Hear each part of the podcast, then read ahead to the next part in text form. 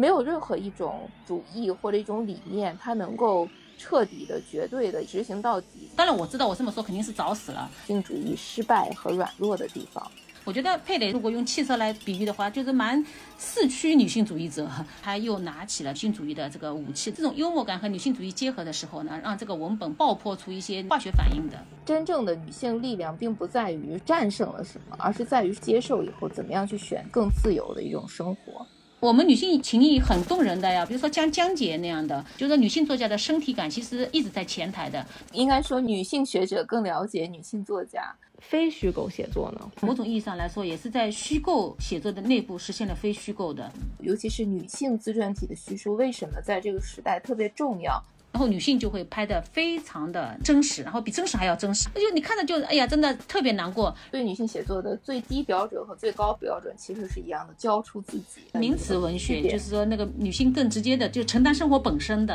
嗯，男人就是好像要通过一些形容词来承担生活的。但是这就是人啊，这也就是女人。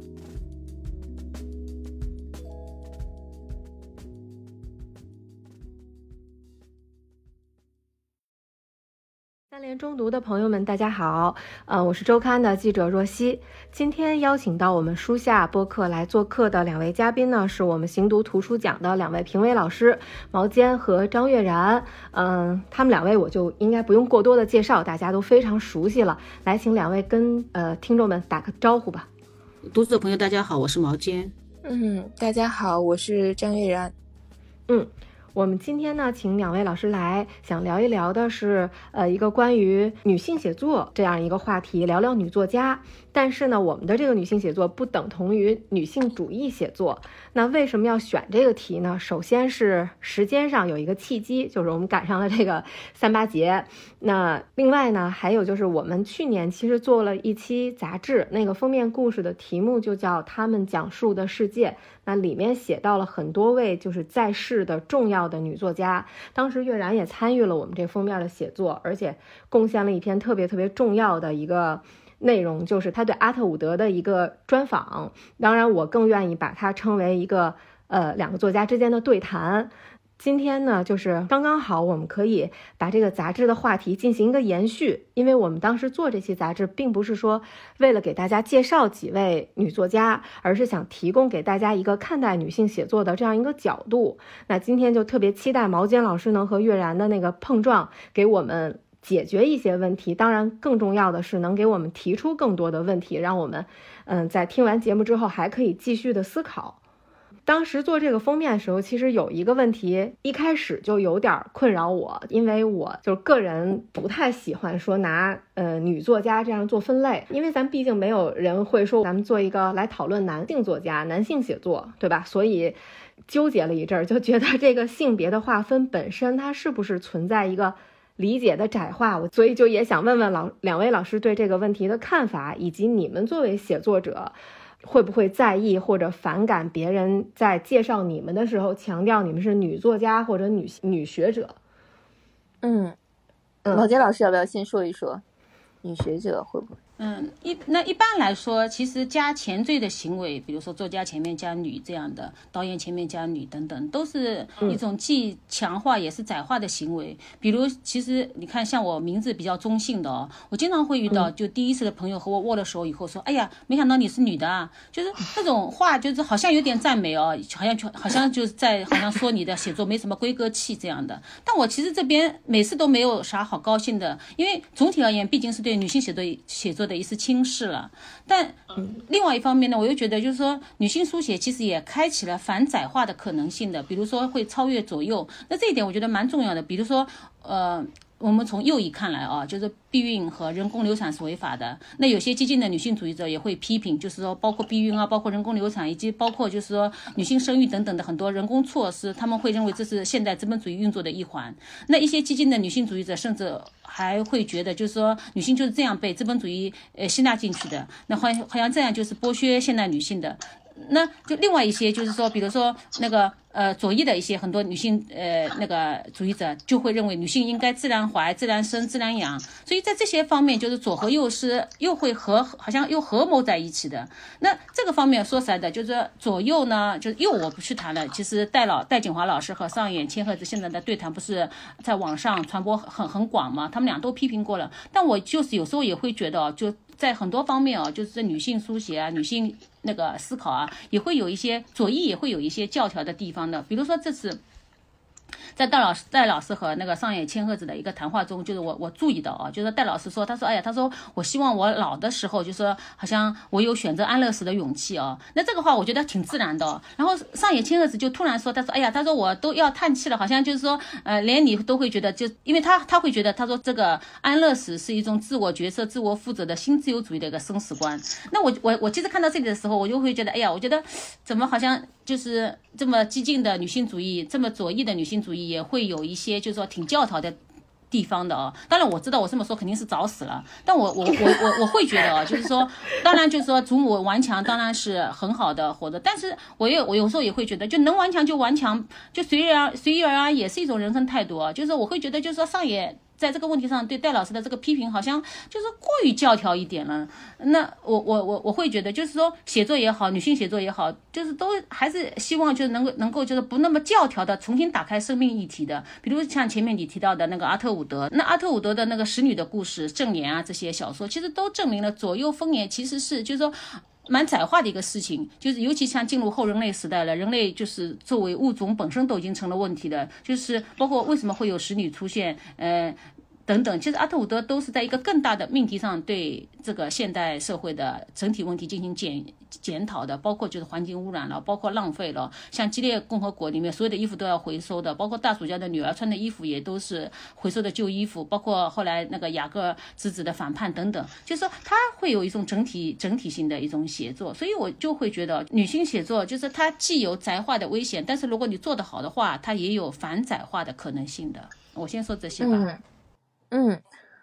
对，我觉得，呃，其实我也是觉得，我也有关注到那个谈话，然后包括上野的书我也看过。我觉得，首先从大的方面来说，我是觉得他在中国已经有了很多的这个女性主义的这个准备之后，掀起了这样的一个一个高潮。我是觉得对很多的。啊，年轻的女性的挺重要的一个作用的，就是它还的它的积极的作用，我觉得我能看到。然后包括我跟很多学生交流的时候，会觉得现在他们的就是女性主义的这种意识，确实更本能、更更自然，然后也更加的确实很多的想法做法更加的自由。所以我是觉得，嗯，是一件蛮好蛮好的事情的。呃，但是我觉得需要注意一点，是我很同意毛尖老师说的，就是说，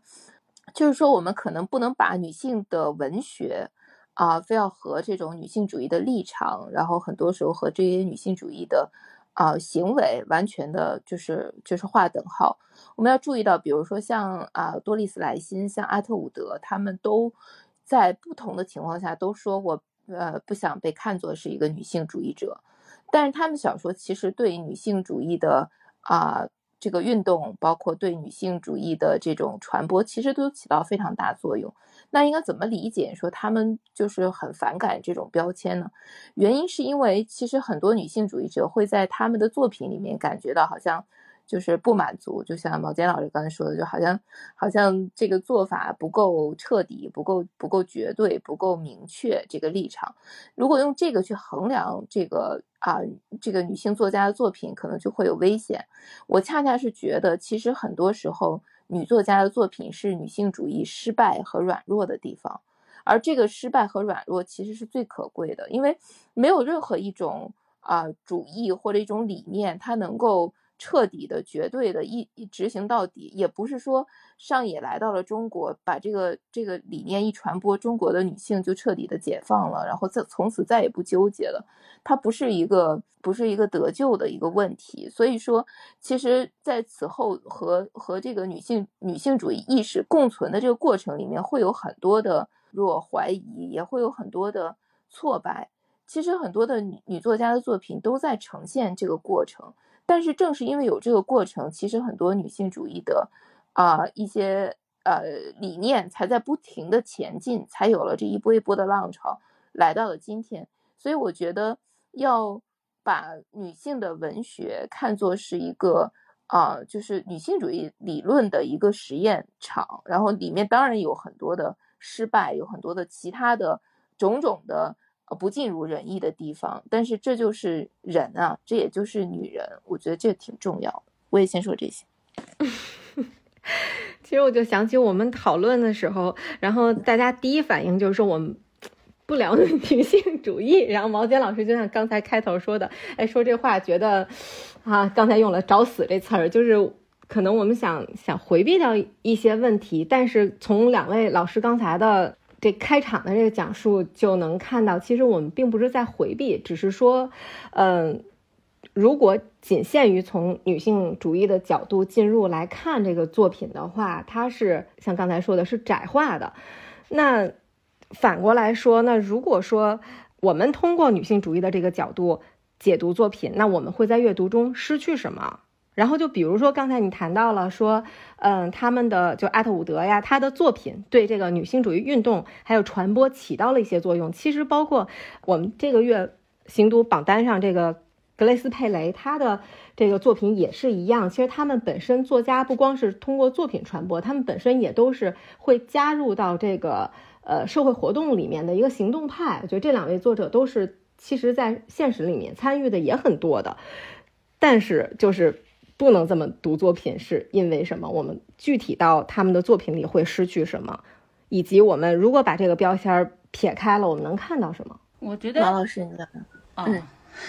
嗯，我觉得主要可能还是不想用主义窄化写作吧。前面我觉得月亮就说的特别好，就是包括你看阿特伍德在很多场合确实就都多次。反复的说，他说他不是女性主义的作家，而且他也不希望就是说把他的《使女的故事》啊、《正言》啊看成是女性主义小说。那像《使女的故事》就是八十年代写的，他那个因为虚构了一个激烈国的一个平行世界嘛，然后在这个激烈国的世界中，就是说所有的女性都被剥夺了工作权、政知识权、经济权的，然后家里要么是。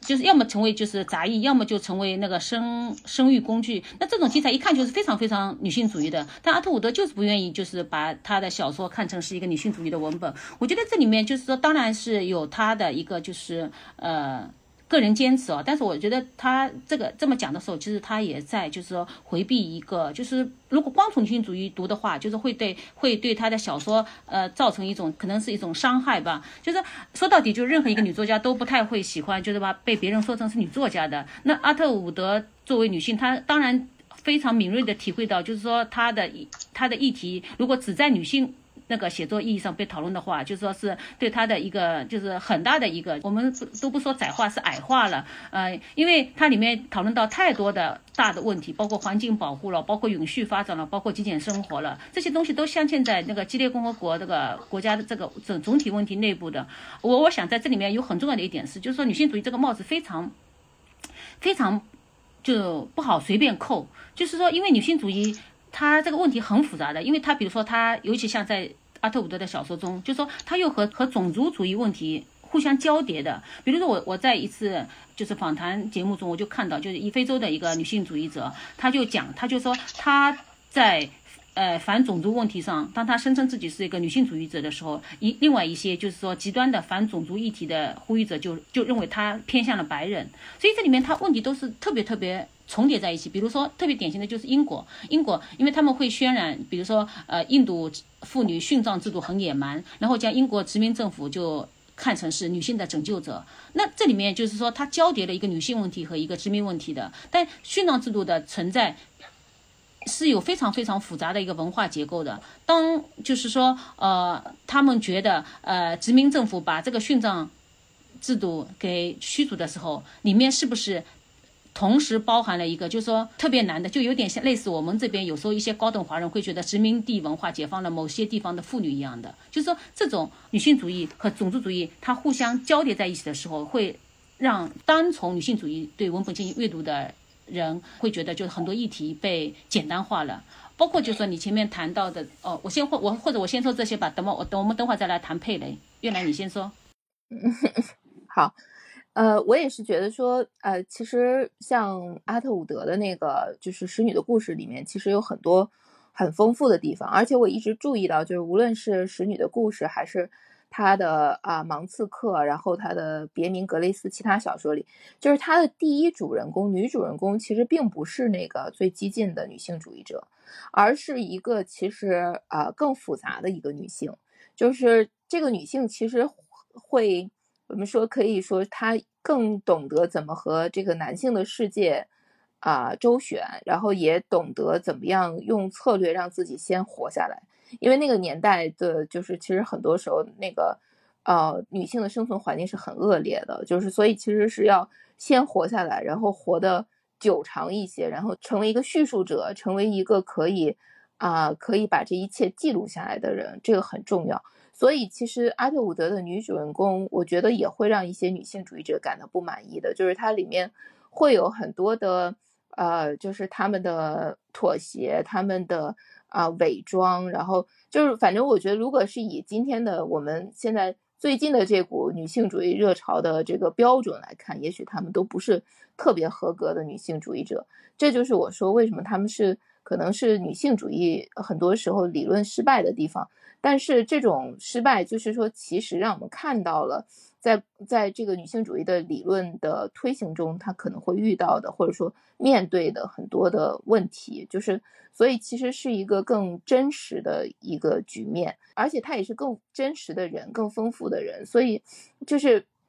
如果只用那种啊标准去看待阿特伍德的小说，可能我们就损失了这些其实更复杂，然后更幽深的。啊，人性的内部的这样的一种观察和一种展现，所以我一直都会都会觉得啊，虽然在某种意义上说，《使女的故事》扩大了阿特伍德的知名度，使她变成了一个啊全球广为人知的女作家，成为了一个女性主义领袖。但是对他的文学肯定是有一定的损害的，因为我也不止一次的听到，就是有男作家说我不想读阿特伍德的作品，他就是那个啊，就是我知道他，就是我知道他可能会在作品里批判我们，或者说会会斗争，有那样的一个气势在那里，就是让男性会有点抗拒，所以我会觉得说这个在。呃，至少在一段时间里吧，在现在眼下这个时间里面，会对他的文学世界有有损害的。但是其实就像毛尖老师刚刚讲的，阿特伍德的，呃，其实女女性的意识和他其他的很多走在前沿的意识，无论是环境还是，呃，他做科幻的就推想小说的这个意识，其实都是非常的，呃，超越时代的。所以就是我们只把这一块儿当成他的。唯一的一个可以把它，啊阐释出来的一个人的话，确实是对他很不公平。对我也是这么看。嗯嗯嗯，毛健老师要接着说刚才想说的佩雷，他说格雷斯佩雷。啊嗯，再回到这个佩雷这个上面来，那佩雷就是说。呃，就是相比之下，她确实是一个就是自己愿意非常承认的，然后也是就是说风格特别醒目的一个女性书写者了。我觉得佩蕾是属于那种，就是说，嗯，她的写作中。写作就是说，如果用汽车来那个比喻的话，就是蛮四驱女性主义者。呃，在那个呃阿特伍德那里，他可能是二驱的，他他其他其他两驱、三驱、四驱可能是其他东西啊。但是那个在佩雷身上，他就是四驱的女性主义者。他小说中的夸张与平时、奇幻和日常，就是说是完全高度的那种的以女以女性主义者的那种风格被结构的。但因为他非常风格化、非常个人、非常不易消化的方式，也是女性主义的它的骨架。就是他整个文本哦。就是显示出一种女性主义的一种态势的，因为他小说既形式主义又现实主义的，既夸张离谱又平又非常平淡朴实的，他自己的那个整个人的腔调也是又像预言家又像社会主义者，又白又黑的。觉得这种方式觉得蛮有意思的。包括比如说，呃，因为这个小说说出来的，我是呃这两天才开，这两天才密集的读的，就是里面有一篇叫呃就是漫长快乐的人生中两则伤心简短的故事，里面有一个讲。二手男孩抚养人。那开头他第一句就是两个丈夫因鸡蛋而沮丧，他开头就直接呈现出来，就是说，哎，这个家里有两个丈夫，然后呢，这个一个家夫一个一个丈夫还有点那种鸡兮兮的，就是搞鸡兮兮的，就是两那个那个两 两个丈夫就存在在一个家里面，就他就有一种超现实的东西，但是呢，在又又是很现实主义的，这两个丈夫就是一到就是要去他们去照顾孩子的时候，这两个丈夫都去都都上班去了，所以小说那个那个这一段他结尾的时候，他说，哎呀，他说我铺了床，把铝合金的幼儿床推到一边，等到傍晚傍晚，利维德是其中的一个丈夫，利维德会见到一个酒店房间，我洗了碗，组织了一下这瘫软的一天，早晨看恐龙，下午逛公园，之间是花生黄油，到了最后，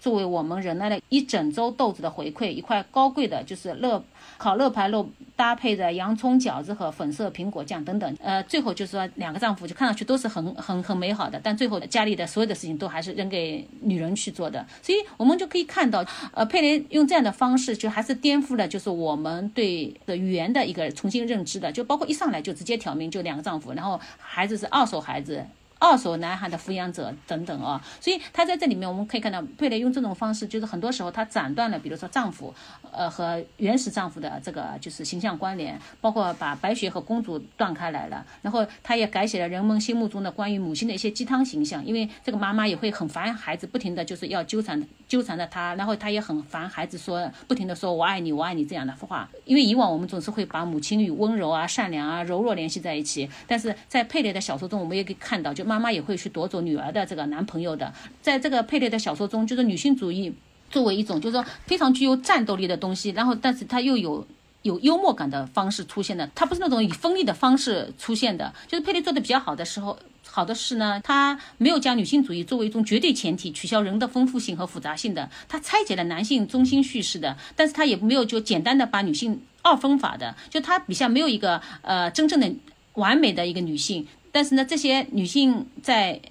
那个最后的，就用他小说的题目“最后一刻”的巨变的时候呢，他在那个巨变的那个一刹那呢，他又拿起了这个女性主义的这个武器的，所以还挺有意思的。我觉得它里面做的特别好的是那种幽默感，这种幽默感和女性主义结合的时候呢，让这个文本爆爆破出一些那种就是说化学反应的。先说这些，嗯，对，嗯，毛老师说的特别好，就是，嗯。这个小说我期待蛮久了，因为我之前的时候有读到过他的几个短篇，然后，呃，他有一些挺实验的形式，比如说有一个叫《与父亲的对话》里面，就是他其实是一个小说里面在创作小说的一个故事，挺有意思的，所以也是就是很期待这本书。然后，嗯，我也是觉得说，其实呃，格里斯佩雷他是一个特别。就是参加了很多女性的运动，然后其实她在这方面特别投入精力，也也可以说几乎后来也可能比她自己看的比写作还要重要吧。所以她是一个啊，就是是一个女性主义的一个运动者，一个行动者。嗯，那这个小说我我是觉得，呃，就是她确实没有，呃，把她的很多的观点立场用一种非常简单的方式表现。我觉得这个小说他们。那个有一个特别调侃的说法，说这个小说里边的女主人公都都像是从那个呃菲利普罗斯和那个和那个马拉穆德的小说里面那个被那那里面的男主人公抛弃的女人，就是这个小说的女主人公，就是呃为什么这么说呢？是因为说其实这个小说在它出现的时间，它其实补齐了那个美国缺失的一块文学版图，就是缺失的是我们不太能看到这些。嗯，这些家庭主妇，这些这些女性，她们怎么想，怎么看？我们往往都是看到那些美国的那个那那一代作家对于那些男性的书写，我们看的足够多了。但是这种女性，尤其是这些可能不那么成功、不那么闪光的，然后在家里做母亲的这些女性，她们的生活，其实佩雷就把她们展示出来了。所以就是一个好像是一个补齐了一个版图的感觉，但其实。不仅是补齐，其实是我们看到的是这边的女性其实更加的有力量，所以就是这里面很奇怪的是，这些女性都很在人生常规意义上来说，人生都蛮失败的，就是跟跟那些啊男作家笔下的男性一样，但是他们没有什么怨气，就对男人、对社会、对世界都没有什么怨气，他们就是很自然的在这样的一种状态里面生活。所以这个书里面也很少有对男性的一种呃控诉，就像毛尖老师说，这里面的男性都不大负责任的，都是一些靠不住的男性，但是女性也还是会爱他们，然后当然也是，啊，会抱对他们抱最少的期待，然后也是自己会承担更多的责任。但是就在这个过程里面，其实那个生活里面依然有很多的欢笑，依然有很多的有趣的地方。和那么糟糕的男性相处的时候，依然会有。呃，动心和这个流泪的时候，所以就是可能小说里面动人的是是这样的一些方面，就是可能真正的女性力量并不在于说是呃战胜了什么，而是在于说她对这个整个的这个事情接受以后，怎么样去选择一种自己认为更自由的一种生活。对，所以这本书里面还是有很多的呃挺动人的，呃大大咧咧的，然后那种就是其实又。非常自由、非常的舒展的女性的形象，嗯嗯嗯。刚才那个月然提到说，格雷斯佩雷他的写作其实补足了一个美国的那个文学的缺失的版图。就我想问二位老师，就是在自己的这个阅读经验里或者印象里吧，有什么女性关系或者说女性形象是在文学作品，或者说甚至于因为毛尖老师老老给我们谈影视作品里面是。在我们面前展示的时候是缺失的，因为其实当时费兰特在写这个呃《那不勒斯四部曲》的时候，我们就频繁的听到评论说他补足了说女性友谊的这种写作的缺失。这个我想说一个，然后我想问问毛尖老师，看毛尖老师有没有同样的感觉啊？呃，也是有一部分的想法，也是来自于这个费兰特和一个呃。就是一个加拿大的女作家做的一个一个采访里面，费兰特回答一个问题的时候说的，就是我在想，就是可能比较缺失的一种是女性的呃老师和弟子的关系。我不知道毛尖老师有没有这方面的感觉，因为毛尖老师也在做老师，我也在做老师，我觉得可以交流一下。那个采访是这样的，就那个女作家问费兰特说。嗯，他注意到男作家都非常喜欢收门徒、收弟子，然后呢，这个弟子门徒就是也特别需要这个庇护伞，需要这个，就老师也特别需要弟子，弟子也需要老师，就是男性总是以这样的一种方式很快的就结盟了。但是呢，就是女性之间呢，他说，即便两个女性隔代的作家互相的尊重、互相的喜欢，但他们也很少建立特别密切的这种关系，就是好像默默的喜欢就就好了，就很难形成一个啊结盟的，或者说是一个好像是一个啊一个一个一个群体的这种关系。所以我就从他这个联想到，就是说，呃，我觉得男性因为在高校里会特别有这种感觉啊，就是说其实这种。呃，师承啊，然后这种老师和学生的关系，在男性的呃老师和学生之间特别自然，但是我不知道，就是可能是我做老师时间也不够久，就是我觉得有的时候对我来说，很多事情不是那么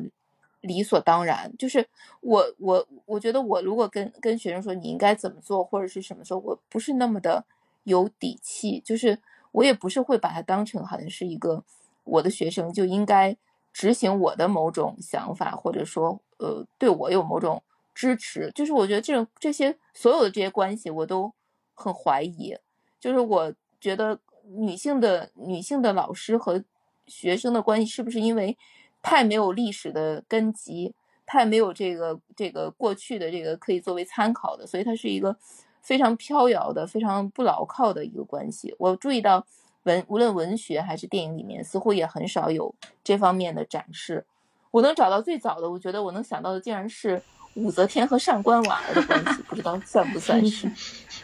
毛尖老师，你来想想看，有没有？呃，我就因为那个月然这个问题特别有意思哦，我就想到一部那个女同性恋电影。叫做穿制服的女孩，她那个故事的背景呢是一所女学校，然后里面的学生呢都是军官的女儿，然后恋情就发生在学生那个马努拉和老师那个那个呃这个老师这个名字我有点忘了叫弗劳雷什么之间的，然后呢因为那个学生呢女学生刚刚死了母亲，所以呢她就像所有的同学一样崇拜这个老师，因为她是呃所有的老师中就是说唯一不相信棍棒教育的一个人，但是呢他们很很快就是说变变得彼此非常吸引，就有点点像什么呢？有点像那个。伯格曼的电影《假面》这种的啊，就是两人就是就彼此吸引。那虽然老师呢是不愿意承认这一点的，然后呢有一次呢在学校的那个戏剧节上，然后就是这个学生呢就领衔主演了一个就是席勒的一个那个那个一个剧，然后大获成功。然后在后面的这个庆祝会上呢，那个所有的女孩都喝的那个醉醺醺的，然后这个这个学生呢就向老师表白了那个爱情的，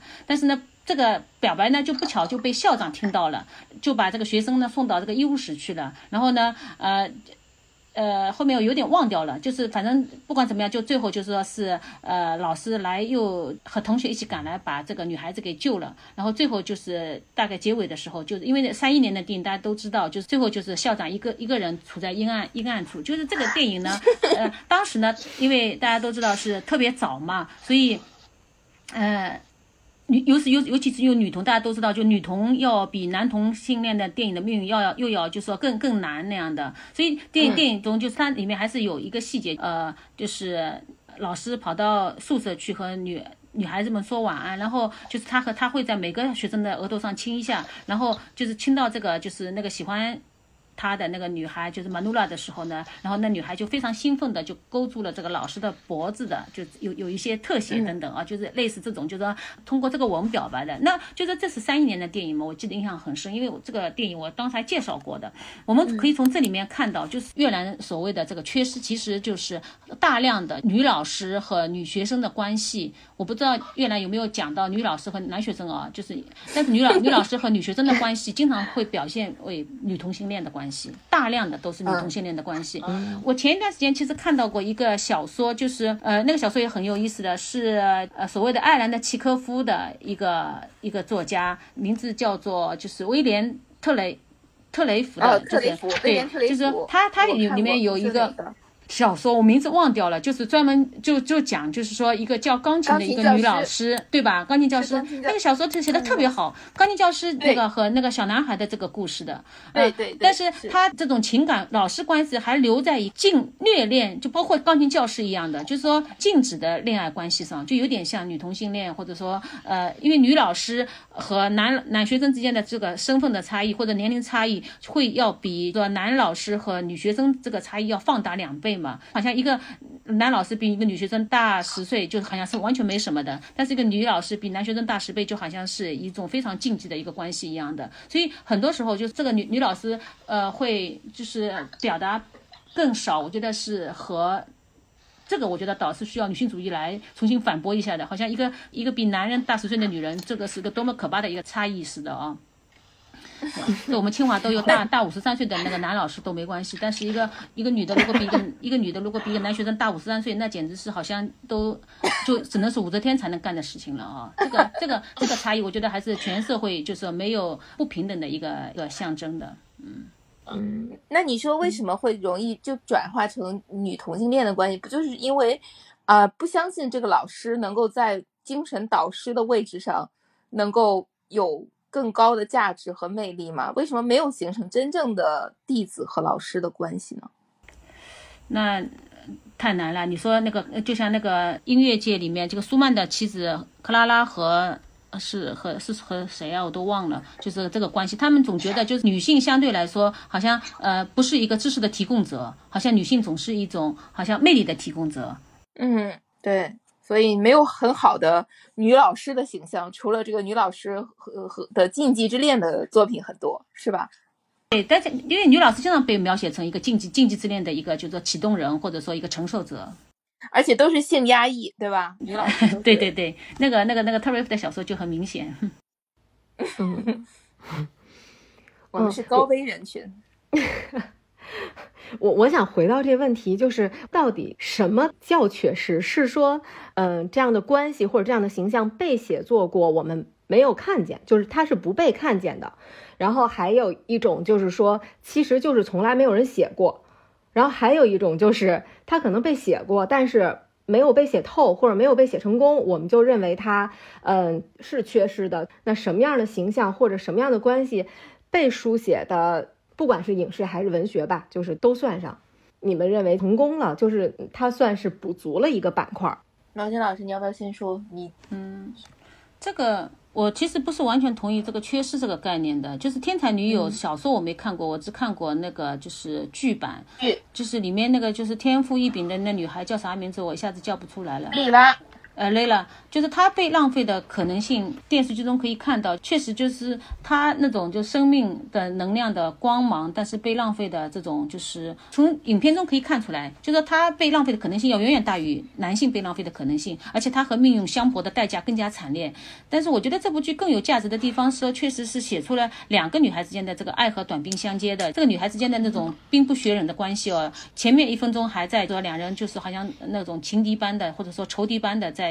对峙，但是一转换也可以转成就是彼此成为生命中的光的这种能量的。我觉得这是比较有意思的一点。但我同时也觉得我们自己的文本中也并不说是完全缺失的。你看那个我们社会主义时期的文本，那我们女性情谊很动人的呀，包括就是你我现在这么说，你们肯定会觉得有点搞笑。比如说江江姐那样的，那江姐就是说在监狱里面，她有那么多女性朋友或者说女性同志，那时候我们的那个女性同志之间的这种。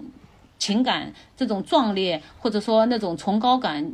一点都不输于今天的这种女性情谊的。只是好像就是说，呃，因为呃社会主义时期的很多电影，在今天来说好像显得版本低了似的。但其实就是说，你认真的去看，很动人，很动人的。包括就是说，像《红色娘子军》啊，呃，就是当时的就一系列的电影啊，类似。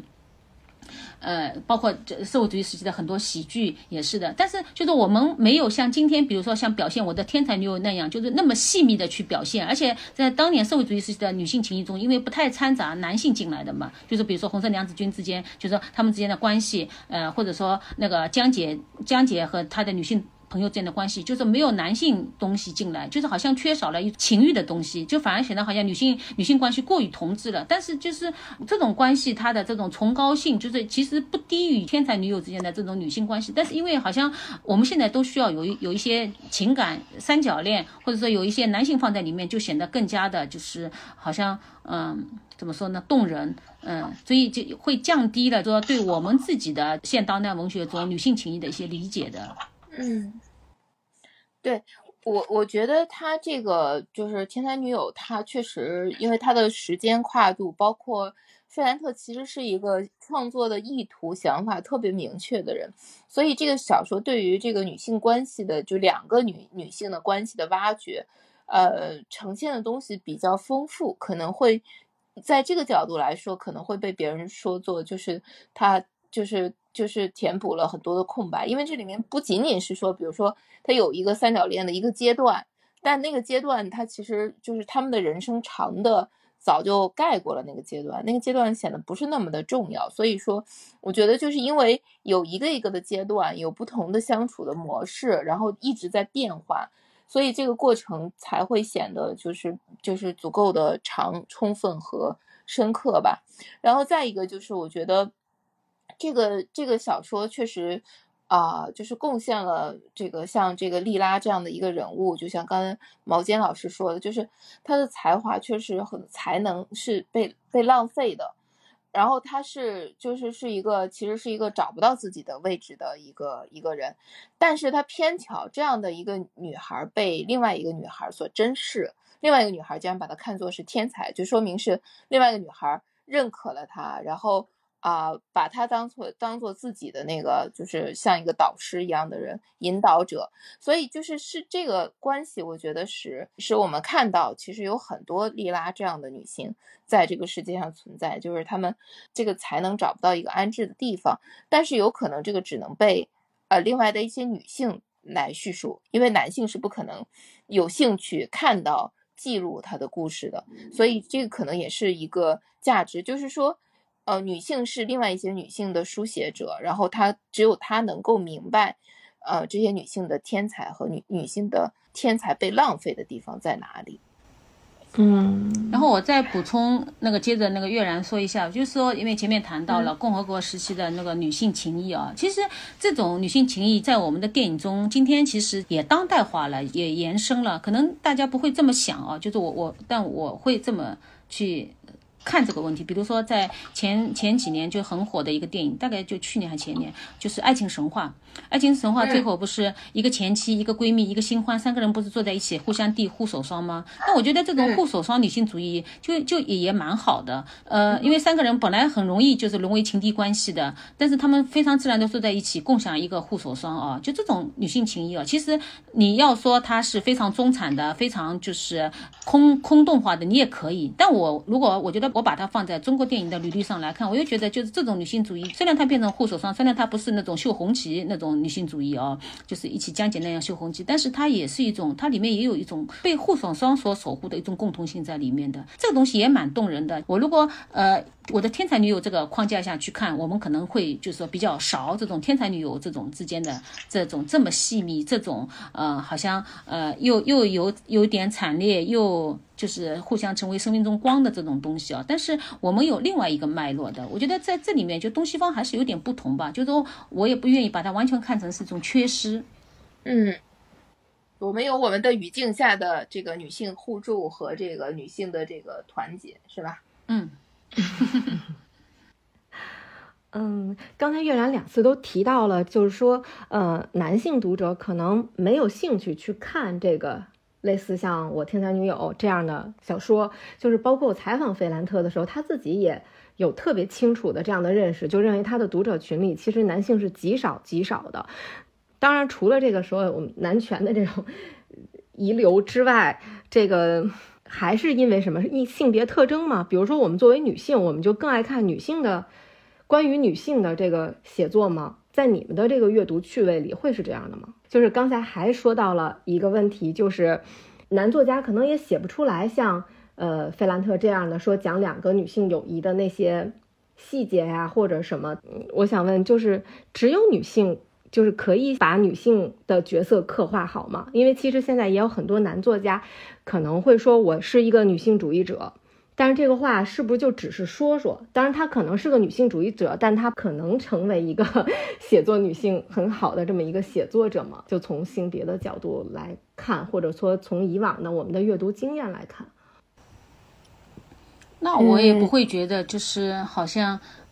只有女性能写好这个。我比如说，我觉得伯格曼一直是一个非常厉害的，就是说塑造女性关系的一个导演。比如说像前面提到的这个《假面》，《假面》里面他那个在表现，一个是利弗乌曼演的，另外一个是 B B 安德松演的，这两个人就是这两个人之间的关系，就虽然台词不太多，然后也就是好像有一点点那种，嗯，就是不好理解吧。但是你能就看出来，就是他非常。厉害的、完美的呈现了这种，就是女性之间的那种，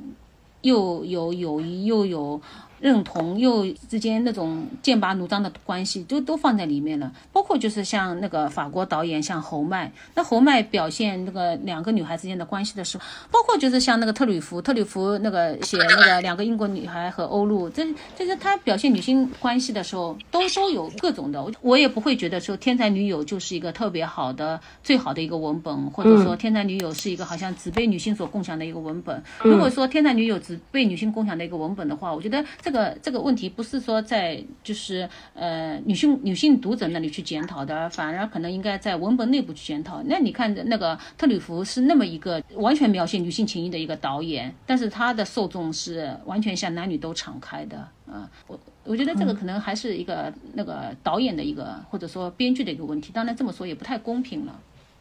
嗯嗯。我我觉得，呃，对，就是，但是我觉得确实可能男性和女性的，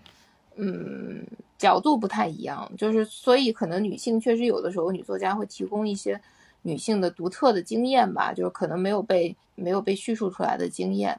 嗯，但是我觉得其实，呃，现在确实很难的一点是，就是都都很困难，就是女性写男性，男性写女性。就是我不知道毛尖老师有没有这个感觉，我们都会觉得，就是现在，因为啊，这也可以说到像费兰特的匿名给他带来一个好处，就是其他人，因为作家的形象就是其实就相对来说固定了，你想要跨越任何一种边界都很困难。你说你是一个中国人，你想写一个写一个法国人，你也你也很困难，对吧？你是一个老人，你想写一个孩子，其实也没有那么简单了。现在就是好像那个虚构的。呃，权利变得小了很多，对，然后所以现在这个情况下，男性写女性和女性写男性都变得比以前难了很多，就是你的那个你的信心似乎都没有那么足了，就都没有福楼拜和托尔斯泰那个时候足，就是我就是包法利夫人，我觉得现在男作家恐怕没人会这么说了。对我我我就记得就是看那个 Grace Perry 的小说的时候，它里面有一篇叫《生活中的》，就在前面一二三四前面大概六篇的时候，就有一个叫《生活中的一种乐趣》。然后它里面就讲到，就是说，呃，因为妻子因为生育以后就变得胖胖了嘛，然后那个丈夫就有点就是不爱，有点反感了，然后他就去参军去了。然后就是为了生活，然后这女主就和隔壁邻居的那个儿子成了情人了。然后呃，这个我觉得就是佩雷说的是特别好的一点，就是说他生活中。所有的那种在。旁人看来那种哭天抢地的事情，在他那里都非常风淡云轻的，就是承受下来了。然后呢，他说话说的也挺有意思。他说，哪怕是为了自己的便利，他说在生活方面和金钱方面，他也应当做得更好。他说我很开心，但我现在明白这样不对。他说，幸福对一个女人而言并不是什么坏事。虽然她会越来越肥胖，日渐衰老，但她可以躺下来去触碰一大堆男人和孩子，可以在愉悦中离开这个世界。他但是男人就不行了，他说男人就不同了，他们必须得拥有金钱，或者得有名望，或者就得让这个。街区的每一个人都仰望你、尊重你，所以这个就很像月亮前面说的，就是说都很难了，都更难了。女性写作也很难，就是男男人也也很难，就像那个生活中的一种乐趣一样的，男人也很辛苦啊。他说，一个女人亲点自己的孩子就可以，就是很趾高气扬，因为好像他创造了生命。但是说，男人必须在这个世界上有所作为，所以男人必须在世界上有所作为，才能把这个就是我开心这个念头好像给打发掉。这里面就是说，我觉得，我觉得我们好像就不能就特别就固定在这个女性文学、女性视角上去谈这个问题，否则的话就很容易就是自己陷在里面也拔不出来。嗯嗯嗯。那我们说一个作家，她是特别典型的女性写作的时候，那我们是在说什么呢？就是怎么来？是他写的内容、主题还是什么？比如说您谈到埃尔诺，就觉得他其实是，嗯，非常典型了。那埃尔诺是，那他是一个非常强悍的，就是而且他是这个点上跟佩雷是有点相似的，但是他又就又表现的很不同哦。就是说，呃，比如说埃尔诺他会写自己的那个，就是说，呃，他在《悠悠岁月》里面他就会写到自己，呃，在那个年代用的那种生理期用品，就是他。就是那种所谓的那种那种叫月经带这种东西啊，他都会写下来。这些东西就是一个男性男性的一个写作者就不太会去处理的，包括他写的那个就是后来改编成电影正发生的那个。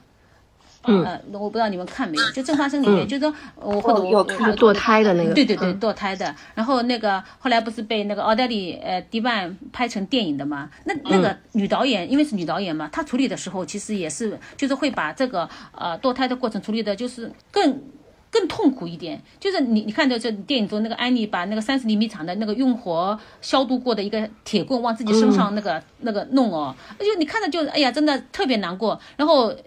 很痛苦，然后出血，然后他自己以为成功了，但是去检查的时候，医生说就是说，其实你。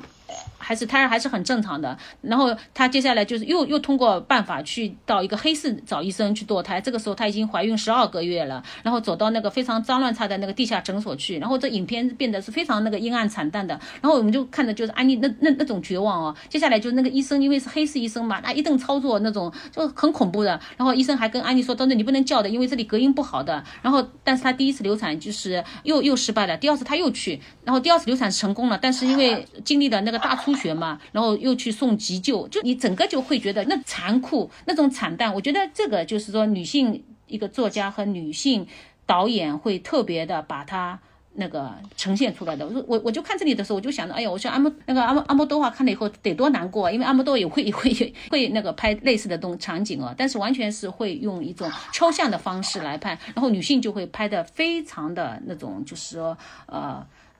就是。好像真实，然后比真实还要真实，而且就是正发生还用了那个六十年代的那个银幕比例的，然后那个安妮的痛苦就是又被特写来表现哦，然后加上那种一周又一周的这种时间的这种序列的这种催迫，然后观众的代入感真的非常强的，我觉得这是一种就是说特别女性的一种表现，包括就是说安妮埃尔诺她在小说中写是在哪一个文是是一个一个女人的故事中写的嘛，她就讲到就一九五二年六月的一个下午，她父母发生激烈争吵。然后那天就是他的父亲打了母亲，然后虽然他说这个事情很快被父母遗忘了，但是呃。他在二四四十多年以后，他把这个事情确认为自己的人生的一个起点。那这种这种回忆录，这种就是事事件的写法，包括就是说把这种事件做成是一个呃自己生命起点的，就是一个回忆一个一个记忆起点的一个做法，我觉得都是蛮女性视角的。包括他有我我我就哪本书我忘记了，他就是说讲到就有一次母亲在老师面前穿的那个衣着很不得体哦，然后他就是特别难过，就这种种种感受，我觉得特别来自于一个女性作。作家的一个传达，我先说这些。对，我觉得就是安妮埃尔诺，其实他是就是大家好像还是我感觉还是有很多人会呃对为什么诺奖会给一个那么私人个人化的表达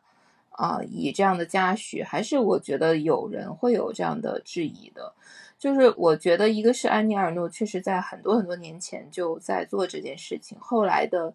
这种自传体的叙事的，就是变得越来越流行、繁荣。然后，其实它是一个很重要的源头。而这个自传的自传性的叙述，尤其是女性自传体的叙述，为什么在这个时代特别重要？我觉得就是因为刚才毛尖老师讲的一些细节特别好，就是说它其实是。嗯，没有被展示过的，就是比如说这个月经带的很多的经验，这些东西都是在过去的文学里面，我们会觉得它，嗯，好像过于的私人，也过于的，嗯，就是没有意义。就是其实很多个人的女性的经验都会被质疑有没有意义，有没有书写，有没有讲述的意义，有没有读者愿意看。之所以说，其实这部分都是被抑制的。然后，所以他到了啊，当代到了现在，就会有一个有一个有一个反弹式的一个涌现。所以其实有很多的，不光是埃尔诺了，就在他后面有很多的作家都在做这种，嗯，个人的叙事，就是女性的个人叙事，不再是说我非要成为一个，我是一个很重要的人物，我是一个很传奇的人物，我才可以写叙事。不是的，这个这个经验其实是。很多人共同的经验，但是它是私人的。当它被传达出来的时候，它就是呃陌生的，然后就是从来没有被没有被书写的。就包括可能费兰特也在做的事情就是这样的，就是嗯，比如说我注意到，像无论是费兰特，还有像这个托卡尔丘克，就是波兰获诺奖的作家，就是他们都很关注老年女人。嗯，就是费兰特有一个比喻，他说没有人知道母亲的身材是什么样的。就是哪怕母亲的裁缝可能对母亲的身材也不关心，就是因为，嗯，母亲其实年年老的女性，她就失去了性别的这种属性，然后她的身体就好像不存在了一样。所以费兰特就说，女儿其实应该做母亲的裁缝，意思就是说，女儿要做那个了解母亲的身体，能够触碰到母亲的身体，知道她的需要的人。然后像托卡尔丘克，他的小说里面有很多的。老年女性作为这个主人公，就是因为他觉得这部分女性从来没有被书写过，然后她们的身上可能有那种其实更，呃蒙昧的，甚至是很多时候更加的超越的一种力量，然后没有被书写出来。所以我觉得有很多的人都在讲述一些可能之前没有被看到的那种女性的视角和女性的那个故事吧。嗯嗯，所以所以就是不是那个那个 Emma Thompson 那个就是六三岁不是演激情戏，最后不是全裸出来的，然后就是呃弄的是一个营销点那样的。这个也是因为女性的身体没有被这样打量过，但是我们在荧幕上很多次的看到过男性甚至八十岁的男性的身体啊。嗯，是的，那个电影我觉得就是确实，呃，挺冲击大家的，是说他关注了这样的一种女性的需要。其实特别真实，我们应该就是动脑子想一想，也会其实是有很多的这样的就是故事在发生的。但是为什么竟然这个故事从来没有人展示过呢？难道不就是因为说我们觉得观众不需要吗？对吧？我们觉得观众大概不舒适，不想看，或者没有票房，可能就是这样的一些想法在在局限我们的这个创作吧。是吧？包括前面你谈到的，就是说那个埃尔诺，呃，很多人觉得就是他获奖是不是因为有女性主义的加持了，也是不是有其他的现实因素？那确实就是说，今年因为六去年六月不是那个那个美国高院推翻了这个那个罗斯韦德案嘛，然后就是美国女性堕胎权不再受到宪法那个层面保护，那这些就是当然会成为埃尔诺的加分项了。我觉得这个是没有问题的，但是好像诺贝尔。那诺贝尔奖就会好像就是要他们要特别去回复，他说啊，他说我们在选择这个奖项的时候是专注于文学质地的，不是说要向世界传达信息。那我就觉得就是说这样这个回回复本身就是其实就蛮保守的，就是说你怎么就不可以说我们又保证文学质量，又向世界传达一点信息，这有什么不妥呢？就是说说到底就是说把那个文学奖颁给那个安妮埃尔诺，就是呃，其实当然包含了对这个世界女性生存状态的那种担忧和批评的了，就是说就是。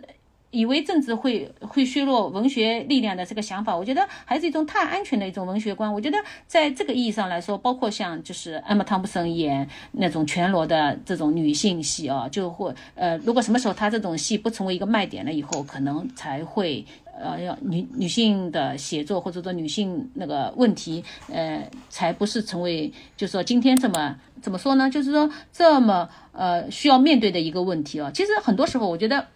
我们其实还是很明显的了，比如说，呃，就谈到就是说那个女性的一个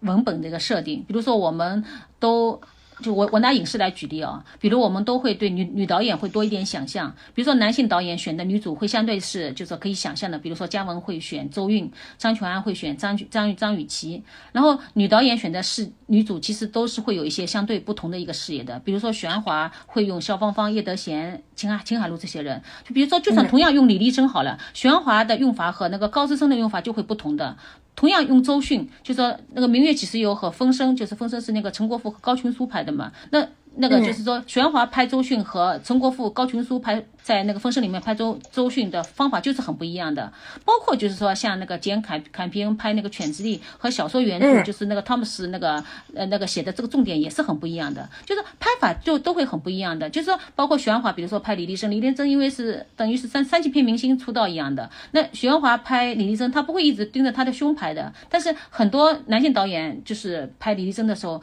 就是会不舍得浪费她的胸的。就是说，这些其实都是一种，就是说视角的问题。刚才毛尖老师说到这个诺奖的这问题，其实从那年颁给路易斯·格利克的时候就有这样的争论，对吧？就是说，美国有那么多重要的诗人，怎么颁给他了？嗯嗯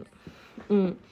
但回到刚才说的这个。女性视角的这个问题，就是我发现，其实我们可能讨论的，呃，让我们觉得特别值得珍视的和可贵的这个女性视角，都是聚焦在女性的经验上，不管说她是不是缺失的，或者说她，呃，还有就是她是独特的。但是，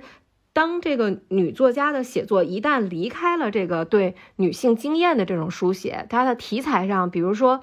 嗯，安妮普鲁写断背山，写两个男同性恋，然后包括希拉里曼特尔写狼听，然后写克伦威尔，这样他的这个女性视角还存在吗？就是我们还能读到里面，比如说因为女性的一些独特的观察方式或者思维方式，然后使这个写作它其实有一些不同于男作家写的，可能更我我不能说更好，但是可能也是很有微妙的独特的地方在。或者就是有别于男作家写同一主题，我们能在里面发现什么？嗯，我觉得我我我先说说，因为刚才那个毛尖老师提到像简简培恩的那个《犬之力》，我觉得可以把它和这个安妮普鲁的这个《断臂山》放在一起讨论。就是呃，我确实觉得，嗯，他们俩这两个文本我都就是电影和这个断臂山的小说，还有这个断臂山小说，我都很喜欢。就是我，我是觉得确实他们，嗯，反正我是觉得赋予了一种就是超越他们自己的就是男同性恋这种属性的更更多的一种东西。就是比如说人的这种呃，作为一个啊一个异类，作为一个和别人不一样的人，在这个世界，在这个这个人群中该怎么生活、怎么选择的问题。所以就是，尤其是像简·坎本恩，他自己是一个女同性恋者，然后。我觉得他真的是把这个，其实是把它当成一个更高意义上的一个不同的人来看的，并不是一个就是纯粹的一个男男同性恋的一个角度。所以这些文本确实给我们提供了一个不一样的，就是去去看待这个人群的一个角度吧。然后就是就是我想说那个朗听的那个谁，就是那个曼特尔，就是我会觉得说，呃，他当然带来了很多的，就是女性的视角，包括女性的对于那个历史的思考。就是其实可能会有人会觉得说啊，他毕竟还是以啊这个克伦威尔为主人公的，以男性为主人公的。其实我觉得这真的不是一个衡量，就是就是女性不女性的一个标准。最开始毛尖老师就说，就是说可能很多时候我们也不能过于的刻板，对吧？就是说你比如说这个女性主义回到历史，就是非得用嗯嗯这个女性去去作为主人公去讲这个故事。其实我会发现，比如说像那个我刚刚提到像托卡尔丘克，他会里面有，比如说有那种，呃，把把那个圣经改写改写改写成圣女传，然后去写一个类似于颠覆耶稣、建立一个女耶稣的这种想法。但你会发现，其实这个文本是写不了很长的，它只能是作为一个很短的一个其实观念的东西存在。为什么？就是因为你，嗯，第一是就是它。超限就是历史已经有的历史限制了我们的想象，我们真的不知道女耶稣有别于耶稣的地方是什么，你就会发现说这个形象是不可能建立的，非常的丰富和和饱满的，就是它不具备这样的啊，就是我们的想想象不能支持这件事情，所以就是呃，非要在那个历史中去建立一些就是完全。颠覆这个现在的这个这个已有的历史的角度，认为这样才能够表达女性观点。我觉得这个也是比较刻板的一个认识。嗯，所以其实曼特尔他在他的这个啊这个小说里面，其实一直在提供女性的视角，包括他去写周围的那些人物，就是围绕着呃克伦威尔其他的人物的时候，女性人物的时候，其实也是有更多的这个女性的啊意识关怀在里面的。就是我觉得可能不是。非要把这个最表面的东西扭转了，它不是最重要的。嗯，是的，我很同意，非常同意，就是月然说的，就是不能刻板的去好像看，就是女性的视角在这个文本中带来什么效应等等。嗯嗯。其实我自己说实在的，我在看那个《狼听》的时候，我因为我跟开始拿到我我都没有知道。这个是个女作者，然后我看的时候也没有那个特意去想这个，好像要要从女作者的角度去获取一个什么东西。然后那郎听后来提堂嘛，提堂我其实更喜欢提堂这个文本。然后后来看提堂的时候呢，我就知道她是一个女女性作者了。但是但是你你就是这个事情其实又是一个回溯的一个感觉哦，就是你你如果问我，好像这个提堂呃里面，那我觉得也是有我我倒不觉得他的视角或或怎么样，因为我觉得他的那个叙述感觉就是他叙事的一个。节奏叙述节奏就挺有意思的，包括就是后来最后小说的那个结尾的时候，然后安妮·柏林不是被处死了吗？克伦威尔就是等于爬到这个最高的位置上了，但是接下来就是说那个作者他没有特别去讲，就是克伦威尔。多狂喜，然后在那个写的时候，他还写到，他说：“不过这个词就像你椅子底下的一个小精灵，就是说，并不存在真正的一个结局的。就这种这种这种描写的手法，就会让人觉得，就是说，嗯，包括他前面呃去写那个安妮·柏林的这个最后覆灭的时候，他那个有一大段，他在安妮·柏林的这个覆灭上，并没有去呈现，就是说一个小说作者的一个狂喜。我想，如果换成是一个男性作者的话，就是说啊，最后就说，终于大功告成，安妮·柏林被。”被处死，他可能会有在在情感上会有一种好像一一下子就是好像那大闸泄洪一样的，会有一种。但是作者守得很好，他一直没有去那个把安妮·柏林的这个被处死做成是一种，就是写写写作中的大功告成。包括就是克伦威尔最后就是那个走上权力顶端的时候，也没有给他那种好像写作完成的一种狂喜。就是这这种狂喜可能会是一个男性作家可能呃。经常会发生的。我想，如果是这么这样的话，我觉得可能是一个，就是说女性写作者进入这样的题材写作的时候，她依然所保有的一种就是女性视角。其实这个，因为。呃，之前在想这个问题的时候，我我就我就想到，就是那个那个叫什么，月然的小说中就有这种这种感觉的，因为我我就记得，因为我当年就和那个月然做过他的那个小说简的那个就是活动的，我一直记记得，就是说在月然在写简的时候，他有一句话我印象特别深，他说。具体我不是特别记得啊，就是说大约啊，就他说这历史啊，他说历史就是像雾一样的东西，然后就做成了茧背在心上的，墙上的脱落的东西像蚬，历史像恶狗一样。我这个印象一直很深，因为我这个话呢，就是一直会深，是因为我跟学生讲写作课的时候，我会说，我说其实这里面就能看到，就是说这个话本身没有任何什么女性等等等啊什么，但是你会觉得，就是女性作家的身体感其实一直在前台的，这历史感会变成一种身体感，身体感也是一种历史感，就是说这种如影相随的这种身体感，其实就是说是大家不会就是特别特别。就第一时间去感受到，但是呢，你如果去回溯的时候，你会发现，一个女性作家写作的时候，她这个身体感总是是时刻跟随着的。这种墙上的东脱了东西像茧一样的啊，这种这种身体感其实是一个女性作作家，就是永远在，就是自己可能都不一定自觉，但是始始终始终存在着的东西。嗯嗯，我觉得毛尖老师就是女，应该说女女性学者更了解女性作家。因为你看，就是可能像曼特尔这种，表面上就会给别人一些他特别的强悍，好像不是很女性的这种就是表达，但是其实在他的小说里也是能找到很多，就是比如说他描写那个房间的，无论是呃就是陈设，包括就是外面的这个就是什么猎鹰啊什么的那些。就是那里面也是有很多，就像毛尖老师说那种直接的那种触觉、那种感受的东西，嗯，其实是过去在历史中你不太能看到的，因为历史其实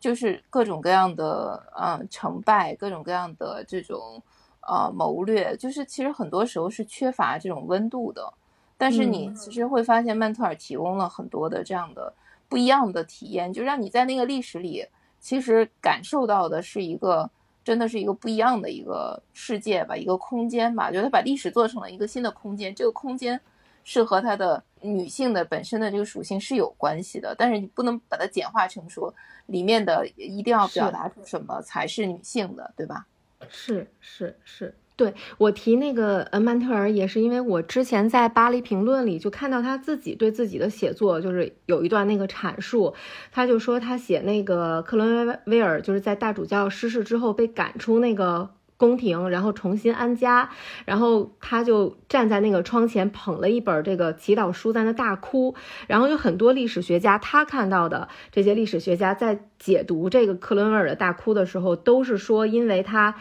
呃。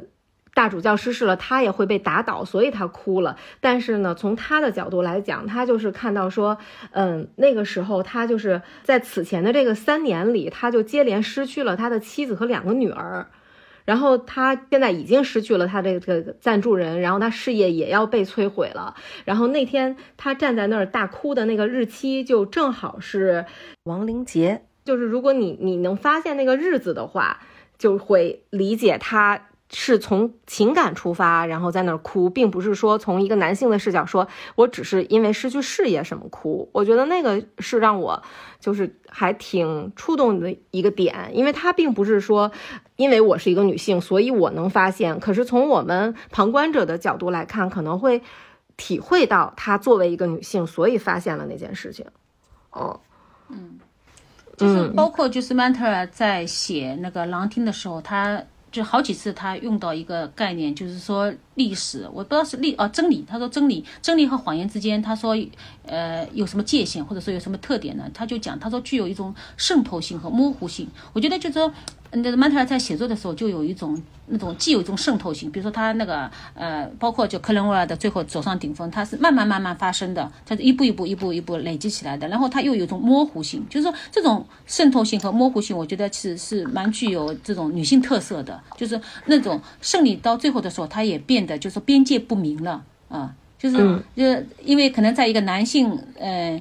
历史的视野中看，就说这是最后的胜利。但是，在一个女性作女性的作家看来，就这种胜利本身所具有的模糊性和那种含混性，嗯，和那种就是其他性吧，就是说，其实是会对之前的那种男性视角有一种反驳的。这这个在提堂，在那个包括在现在的《禁语灯》《禁语》那个那个叫什么《禁语光》里面都有都有展现的。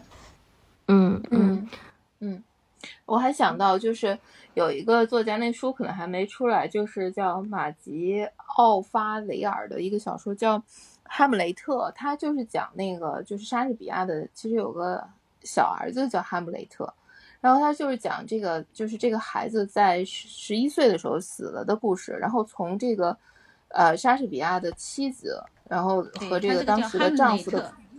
对对对，哈姆内特，嗯，就我不知道有没有出，就是说这个以以这个角度来写他和就是莎士比亚和他妻子的关系，就因为这个儿子这一年去世了，而后来这个谁莎士比亚才会写出来这个哈姆内特，所以就是这个角度也是一个女性介入历史的一个挺有意思的一个一个例子的，就是说可能只有女性能关注关注到这种联系吧，就是说。这个其实也是有这个莎莎士比亚的这个丧子之痛在背后，对他的这个作品其实才才产生了不一样的这个力量和这个支撑。但是那个时候这个家庭在经历什么，然后他的妻子，包括这个其家庭里的其他人在经历什么，这个其实是在过去历史中我们很少去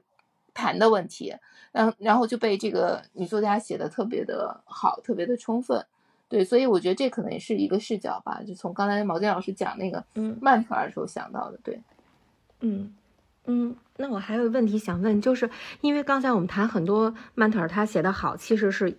就是我们谈论到他跟所谓我们要钻那个女性视角没有那么直接和密切的那种关系，就像很多人就是嗯判断一个作家的写作，比如说嗯很多女作家可能她遇到了一些所谓。我们老谈论的女性写作的困境，就像写《独木圣经》那个作家，那个芭芭拉金索沃吧叫，然后他就说，嗯，他这个一直写到现在都会被，嗯，评论者男，尤其男性的评论者说，你写的东西就是不该是你作为一个女作家来写的，你的那个野心太大了。我们会很直观的说，这是一个特别糟糕的。判断的方式，但是反过来，如果一个女作家写的这个里面没有什么女性的痕迹，就像毛尖老师一开始说到的，可能别人说，哎，你是个女学者，好像里面有一些夸赞，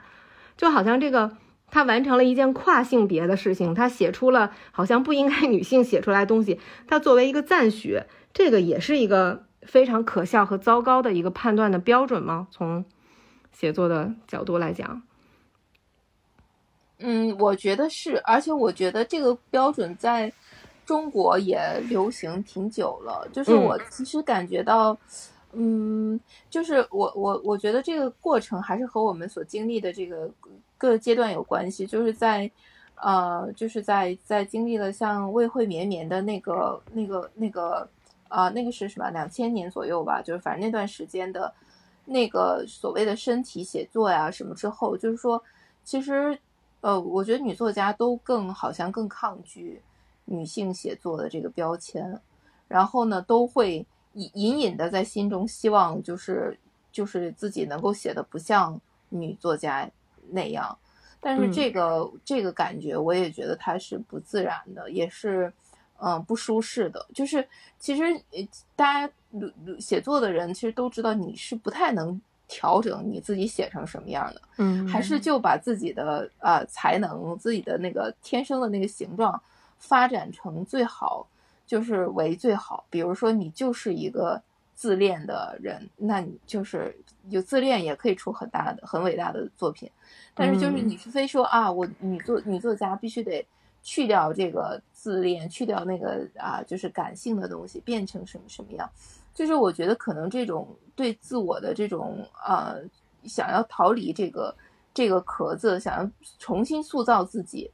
的这种呃愿望，其实往往是会落空，不太会就是不太有利于写作的。其实我觉得最什么的例子就是像沃尔夫这么伟大的作家，就是他需要不停的跟自己强调说我是就是伟大艺术家都是雌雄同体的，雌雄同体的。其实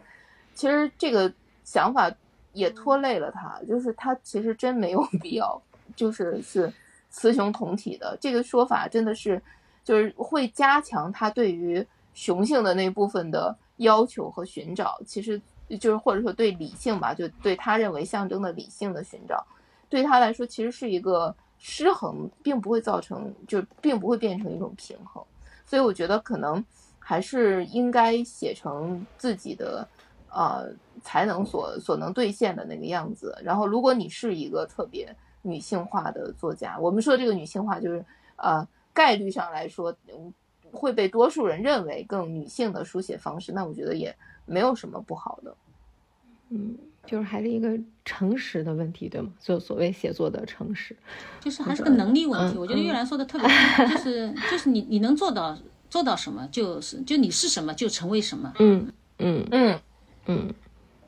就是这个意思。嗯嗯。那我们在谈这个女性写作的时候，就咱们今天这话题自始至终就是在谈小说呢，我们就特别容易把女性视角啊什么的放在小说里。那非虚构写作呢，或者学术创作中，这个性别会比较自然而然的就隐去了，或者说就应该更应该隐去嘛？就比如说我们这个月还有一本柳河的这个《剑桥的陌生人》，那其实如果不看作者的话，好像就也很难发现他到底是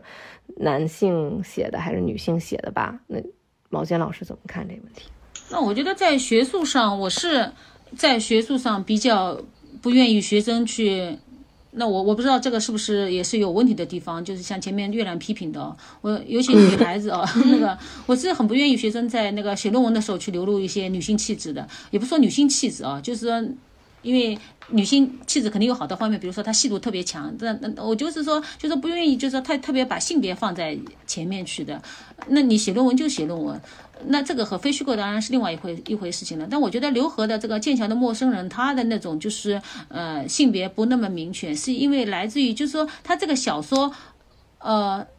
你你可以说它小说，你也可以说它是非虚构，你也可以甚甚至你可以说它是论文，你也可以说它随笔，因为它是一个特别特别难以定义的一个文本。而我觉得就是说它在整个那个写这个文本的时候，他的一个抱负，就是他暗暗有一个抱负，就有点像那个呃，就是今天那个《三体》不是很红吗？《三体》中有一个叫飞刃哦，我觉得他真正的那个飞刃是，就是说他要强调的是说，为什么剑桥成了谍战中心？剑桥帮为什么会在当年会那么红？红指的是那个打引号的红啊，就是那个就是左啊。他他为什么会行那些行走在人类星空之下的那些最厉害的大科学家，为什么会清一色的选择了左这个概念？就是他要回答的是这个问题。所以在回答这个问题的时候，性别或者说他视角其实不是那么那么厉害。当然，就是说我们从那个学院的角度去回看这个剑桥的陌生人的时候，就是刘和的呃，就是性别。就是书写一面依然是非常明显的，包括就是说他在细节上就是叠加了非常非常非常多的资源，对这种考据的求证的方式，呃，从一个点拉出另外一个点，就有点像绣花哦，就是叭叭叭叭铺开去，就是从一环走到二环，走到三环，走到四环，就从一一条线铺开去，然后走那个就有很像就是说呃我们以前的那种绣花啊，当然可能他自己并不一定会绣花或者会怎么样，那这种写作的方式，这种就是说。抓线抓抓线索的方式，这种把线索铺开来的方式，其实依然是非常女性化的。我我我也不能说女性化，其实我其实说实在的，就是说，当我使用女性女性主义、女性化、女性写作的时候，我其实自己是心里很很没底的。我我觉我觉得我觉得当我说这些词的时候，我我觉得我觉得我用这些词没有一个是准确的。对，就是你会发现这些词，其实我们每个人心中的这些词都不一样。就是我们的那个边界，其实每个人都不一样，就是得怎么怎，其实得把这边界对好了，可能才能够使用这些词。但是我们也就比较草率的就用了，所以其实有的时候 说的可能就是和真实的那个那个那个那个描述可能确实有一些区别。我我个人是觉得，其实你看最最近几年里面，其实女性在非虚构方面还是挺活跃的。就是我觉得，嗯，女就是可能女性有有耐心，然后也也也能吃苦，就是好多其实这个资料的收集的工作或者很多的这个过程里面，其实还是挺需要这个长时间的这种劳动的，所以就是能看到就是他们在这方面的，呃，我觉得好像还是挺能够就是传达这种力量的，但是在学院里面，我没有觉得，就是我觉得学院里面的。我我感觉到的，其实女性的压力，包括女性的这种呃状态，还是有挺大的悬殊的。跟男性，就是最本质上来说，像我刚才说，呃，我们探讨老师的问题的时候，女老师的时候，就是会也说到这个问题，就是女性对于女自己是成，就是传传递或者是持有智慧的、持有知识的人。这这个这个身份不是特别的理所应当，那个也是在那个费兰特做那个采访里面，那个作家就说，就是说确实会发现，嗯，在女性的书写里面，女性也是倾向于把那个就是女知识分子的形象写的不是特别的好，好像就像莉拉和这个谁一样，就是说你的智慧来自于啊莉拉，来自于一个素人，来自于一个没有受过知识的人，来自于一个有本能的人。为什么会有一个好像有一个女知识分子有一个呃有一个精神外挂的这种感觉？就是因为你觉得好像你持有那个那个东西，你对那个东西的信心不足，你也不觉得那个东西是一个就知识或者说那个智慧是一个那么确凿的一个事情。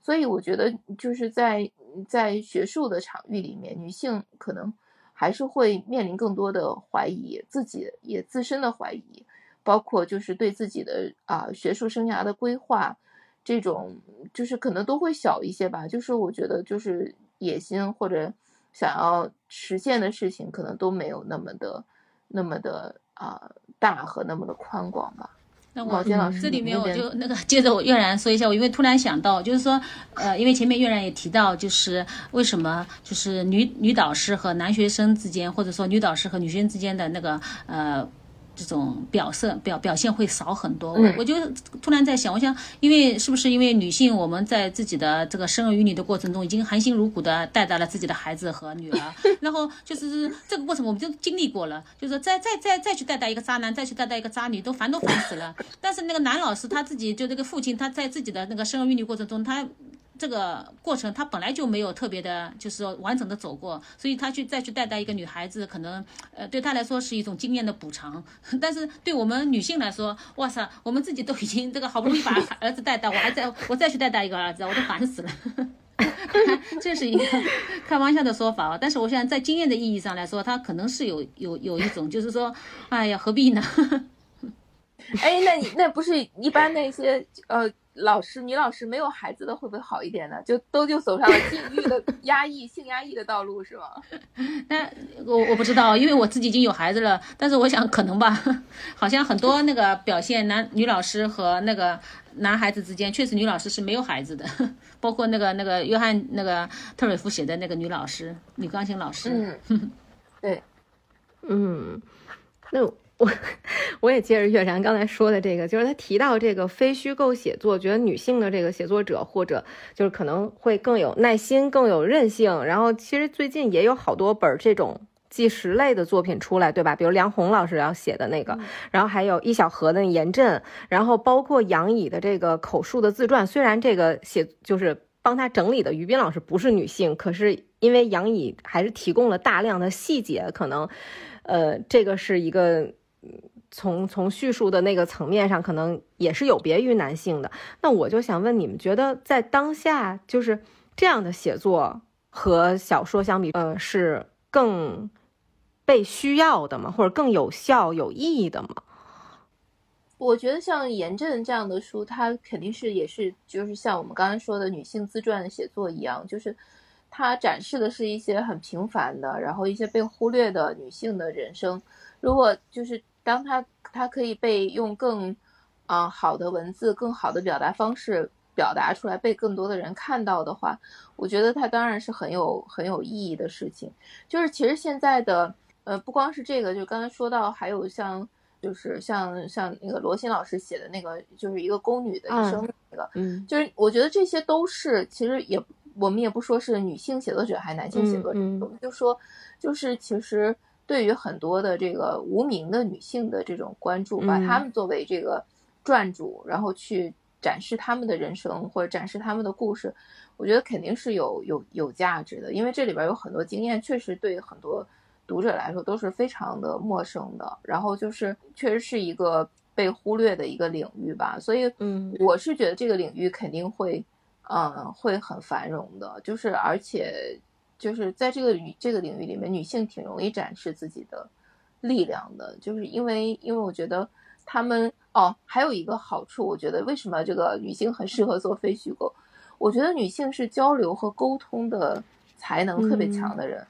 就是其实你要和别人交心，其实你才能够把这个故事能够真正的完整的传达出来，对吧？才能够书写出来。这个沟通和交流的这个过程，我觉得女性特别擅长，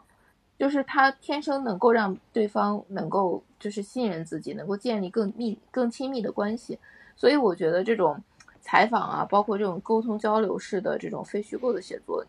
女性我觉得很就是会展示挺大的这种就是才能和才华。嗯嗯嗯，那。相比之下，虚构写作呢？那是我的，就是因为我阅读的这个局限嘛。就是我其实觉得，好像这个非虚构的这个关于女性的这种普通人的形象，现在就是挺多的，而且挺集中的这样爆发出来。可是，在小说里好像没有特别的这样的形象被我看见。我不知道是我就没看到，还是确实在嗯当下大家没有对这样的形象做一个。呃，书写就不像对非虚构这样，在你们你你们观察到有特别好的这种女性的形象吗？但我觉得整体上大家现在还是都在更多的关注普通人，关注女性。这个这个好像已经很多年了吧？就大大家可能都觉得这样的文学没啥意思，就是因为就是也也可能也有些刻意吧。就是这是嗯。是吧？是不是还是跟我们国内的那个阅读习惯有关？就是大家好像还是觉得，哎，这是一真事儿，我就 更爱看。这哎，我我真的觉得，嗯，就是我我们的读者可能更喜欢真事儿、真实的事情。毛尖老师，你有这种感觉吗？就是。中国人对虚构这个事情吧，就是总是还是觉得这事儿是真的，还挺重要的，是吧？是这个，我觉得可能不光中国人了，就全全世界可能都这样的吧。包括好几次那个就是普利策那个新闻报道奖，最后不是被取消，都是因为就是说后来人家发现啊，原来你这个不是真实的，是虚构的，然后那个奖杯被收回来嘛。就是所有的全国全世界人民可能都对那个是真事是有一种那个执念的。那包括其实那个呃前面因为那。那个玉兰谈到的那个炎症，小何的那个炎症，我最近刚看过。我觉得炎症中前面有那个形象，就陈婆婆那个形象特别好，就是那个九十二岁的婆婆，她是呃通过开那种什么猫药店，就是来求那个就是生活的嘛。然后这个形象呃和这种真事是很有相关性的，就是因为她是真的。生活的，而且这个封面就是以陈婆婆的那个照片为那个就是形象的，就是你她的那个打动人的这个地方，就可能就特别特别就是进入吧。呃，她九十二岁，她经过了人生那么多坎坷，呃，经过了就是说在我们一般人看来就是可以死一百次的呃就是灾难，她都过来了，而且还依然这种元气满满的生活着。我觉得这个就特别动人。嗯，这个人的真和就是虚构和非虚构还是有有有差别的。就在这点，在这点上，就是我们的那个非虚构可能还确实是是一个，就是说女性可以付出很多劳力，而且可能付出很多劳动也可以拿到回报的一个一个一个场域吧，就有点像。没错，对我也是觉得，对，就是这个场域也许还有一种可能更更多的可能性吧，是吧？嗯嗯。因为说到底，就整体而言，就是女性写作还是一种，嗯，这个话我不是贬低的意思。我觉得女性写作还是带着一种，就是说真相写作的一个概念的。因为说到底，就这个世界上的大部分女性，就整整整一生。都是在制作和人生面貌特别相反的东西的。比如说，在穷困的年代，我外婆就会尽量把菜做的看上去比他们原本的材料要体面一点，然后把素的做成荤兮兮的，好像肥美一点。就是说，好像很多人就因此，就包括我们小时候也因此就觉得世界就会更美好一点。然后我们好像很多时候也会认为，就是哎，我外婆大概就挺喜欢吃那个鱼骨头的，让我们吃鱼。就是女性写作其实很多时候就是在揭示那个被反复虚构了的世界啊。就是说，呃，我我就不不否定，就是说，就是。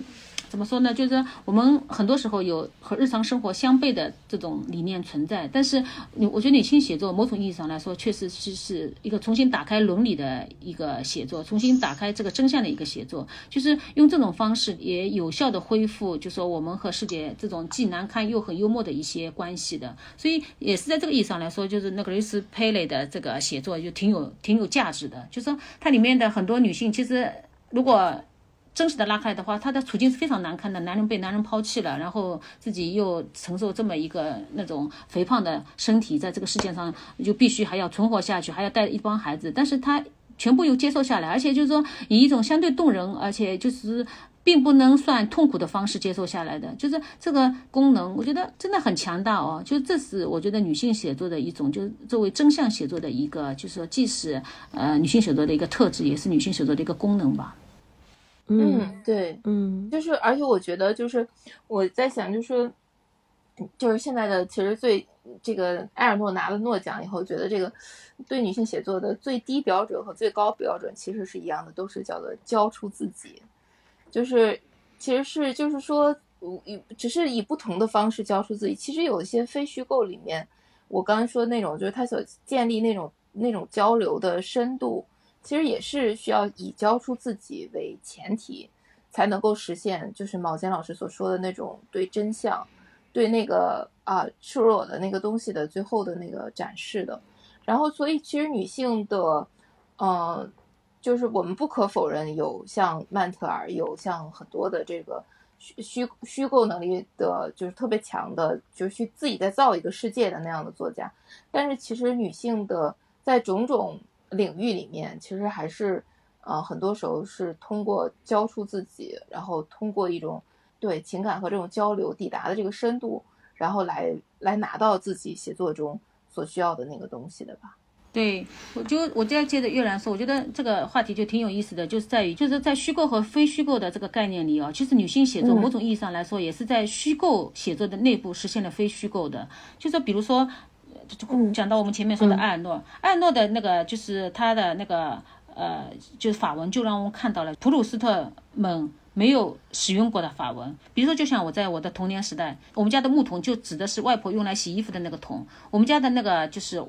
饭碗就是用来吃饭的那六个碗，我们家的杯子就是用来喝水的那几个。就我们一说杯子，就是知道是那个杯子，就是不用再加那个形容词了。但是在那个男性作家笔下，比如说我这个我用男性作家可能不不准确啊。比如说在普鲁斯特笔下，他那个木桶是被很多很多形容词所包围的木桶，然后他那个杯子也是被很多很多形容词所包围的。但是在我外婆的世界，或者说在那个埃尔诺的世界里面，这个世界不需要形容词的，就这个世界不需要蕾丝花边，也不需要那个带珐琅的、带那个在金边饰边的这些资产阶级词汇的。所以说，某种意义上来说，埃尔诺在虚构